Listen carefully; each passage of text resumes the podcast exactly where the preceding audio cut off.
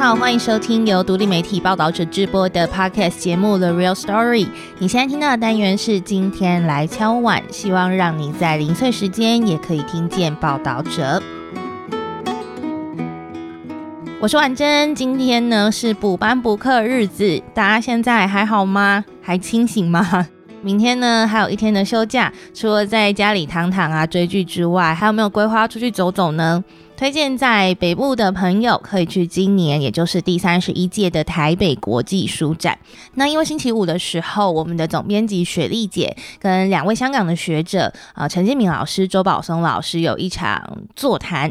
所以我很幸运的可以在工作之余抽空去书展走走。那今年的展场规划真的很精彩哦。我自己也带走陈建明老师的新书《受苦与反抗》，那另外还有联合文学二零二三年的一月号是最近非常红的《灌篮高手》。那其实像雪莉姐啊，或是我刚刚也有看到前文化部长郑丽君部长也有推荐自己的书单，大家有时间也可以参考一下，有兴趣的话可以去看看哦。因为明天二月五号就是展期的最后一天了。那今天这集呢，配合书展的这个氛围，我也挑了一本书要跟大家分享。那这本书的主题也是我最近非常感兴趣的，书名叫做《八零五零两代相缠的家庭困境》。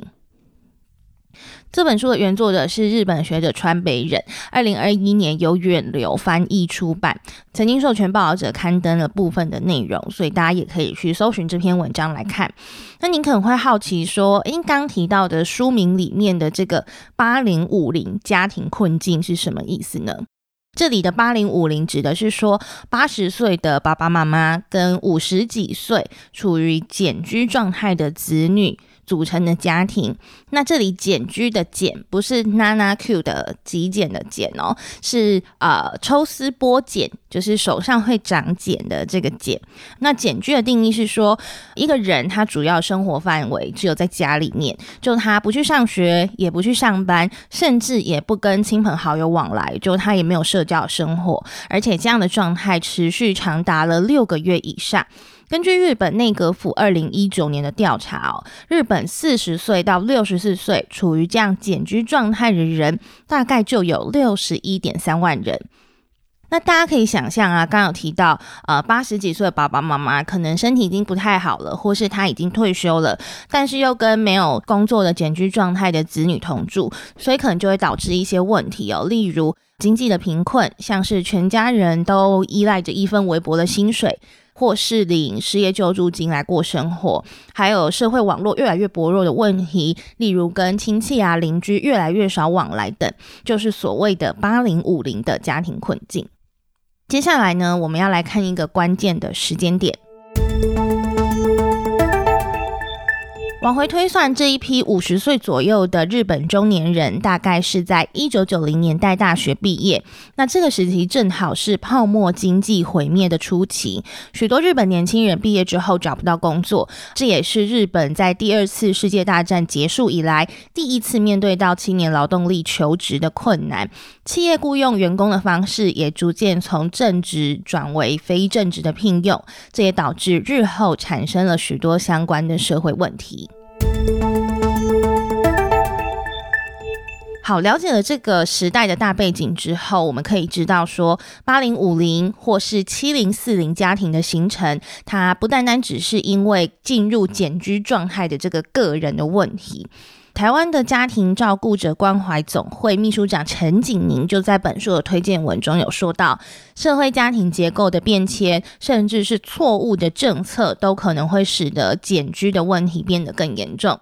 二零一九年的时候，日本就有发生过一起震惊社会的案件。一名七十多岁、曾经是政府外交官员的一个老爸爸，他就杀死了自己四十多岁简居的儿子。这也让许多人开始去思考说：啊，为什么一个家庭会走上这样的一条绝路？怎么样可以去改变这个简居的困境呢？那这也是今天我们主要会提到的这本书的作者川北忍就说，改善简居的其中一个关键是要意识到家庭的极限。什么是家庭的极限呢？这跟比较大的时代背景有关。日本在一九四五年，也就是二次世界大战结束之后，家庭的状态逐渐从邻里之间互相扶持，转变成小家庭的形态。那这种小家庭的形态呢，比较鼓励子女依赖父母啊，子女长大之后会以爸爸或妈妈作为学习的典范，那希望可以自立门户等等。但是呢，当他们经济能力不到，可能没有办法真正的呃独当一面的时候，就算他跟爸爸妈妈同住，已经有很大的心理负担，他也没有办法去脱离这个原生家庭。很多产生八零五零问题中的父母，大多就是以这种小家庭的形态在养育子女。那父母的方面，他们看似渴望有外界的援助，可是呢，他心里面还是会想说，其实子女的独立是父母的责任。所以，当子女陷入简居状态的时候，爸爸妈妈也会自己想说，啊，是不是我这个爸妈哪里没有做好？那这个想法也会让父母们继续想尽办法的想要重新建立起一个圆满的家庭。不过，大家可以想想看哦，如果说子女还没有成年，的确可能会比较需要成年人，也就是父母亲协助他们走出家门啊，去学校，呃，培养自立自强的能力等等。可是，当他们进入这个减居状态的子女，其实已经是成年人了，或甚至是中年人了，四五十岁了，也已经有过了工作经验。他们需要的还会是哦，我希望我的爸妈改善育儿的方式，这样子吗？所以呢，这本书就提到说，改善简居应该要从复原的这个观念出发，目标是为了不要让全家人因为有人简居而陷入孤立无援的状态。所以呢，这个家庭中的每一个人，就是子女或是爸妈，大家都要慢慢的去恢复适合自己的生活方式。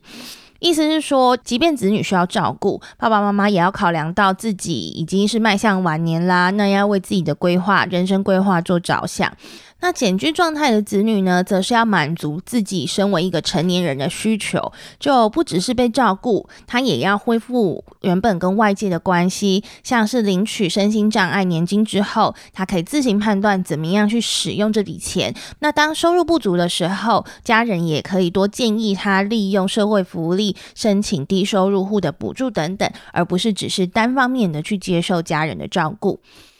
另外，日本的小儿科学者熊谷敬一郎则提倡，个人把依靠的对象从家庭扩大到外人的这一种自立的方式。诶，听起来很奇怪哦，自立不就是说，哦，我要自立自强，所以我做什么事情都不要去依靠别人，然后要独立生活吗？但是呢，小儿科学者熊谷是认为说，这种不想给别人添麻烦的想法，代表你可以依靠的对象范围其实是相当受限的，可能就只有一个家庭。但是呢，你的家庭里面家人有一天会衰老，或是离开人世啊等等，那每减少一名家庭成员，代表其他的家庭成员他就会有更大的负担。所以呢，与其造成特定成员的压力，不如。早点跟别人建立起关系，所以听到这边呢，大家应该可以感觉到说，跨越亲子依赖共生，还有理解家庭的极限，也就是啊家属守护简居子女的极限，是一件非常不容易，可是也非常重要的事情。至于我们要怎么样判断说家庭的极限就到这里了呢？其实，金藤科医师斋藤环也列出了三项标准，分别是金钱、寿命跟暴力。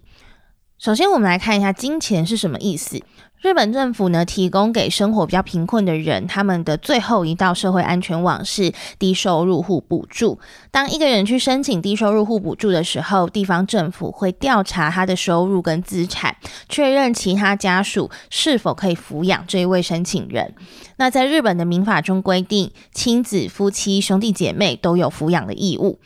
但是呢，这个义务也不会残酷到说，其实其他人都只剩一片面包了，还要跟这个人分着吃。所以，其实家长在子女成年之前，必须提供跟自己差不多的生活水准。但是，等到子女成年之后，就可以维持自己的生活为优先，有余力再抚养子女就可以了。至于寿命呢，则是意识到自己的呃生命状态。书中提到，有家长自己迈入晚年，那积极的去使用这个长照服务，来避免全家人陷入孤立，也让子女可以顺利的获得外界的协助。再来是暴力，在简居的个案中，有一到两成会对家人暴力相向。斋藤医师表示，面对家庭暴力的时候，最重要的就是要贯彻彻底反对暴力的态度，采取公开、报警、避难的三个步骤。那根据日本厚生劳动省二零一零年颁布的检居评估与支援方针，在一个人非常有可能自残或是伤害他人的时候，其实是可以使用强制住院等医疗安置的制度。不过，刚刚提到的医疗安置这一点呢，依据台湾的精神卫生法，当事人必须是有出现与现实脱节的怪异思想以及奇特行为，而且因此导致不能自理，才足以构成强制住院的条件。所以现行来说，台湾检居个案的暴力问题比较不容易用这个方式来处理。那以上呢，就是今天跟大家分享的由远流出版的《八零五零两代相缠的家庭困境》的一小段摘要内容。大家如果有兴趣的话，也可以找这本书来看看。那如果你身边或是你的家里就有进入简居状态的朋友或家人，也欢迎来信或是透过脸书、IG 私讯跟我们分享他们的故事。最后呢，报道只是一个不收广告、没有付费墙的非盈利媒体。谢谢大家喜欢我们的内容，欢迎大家也可以多多把内容分享出去，给更多人知道。那如果你行有余力的话，可以透过定期定额或是单笔捐款的方式支持我们哦。那我们就下次见啦，拜拜。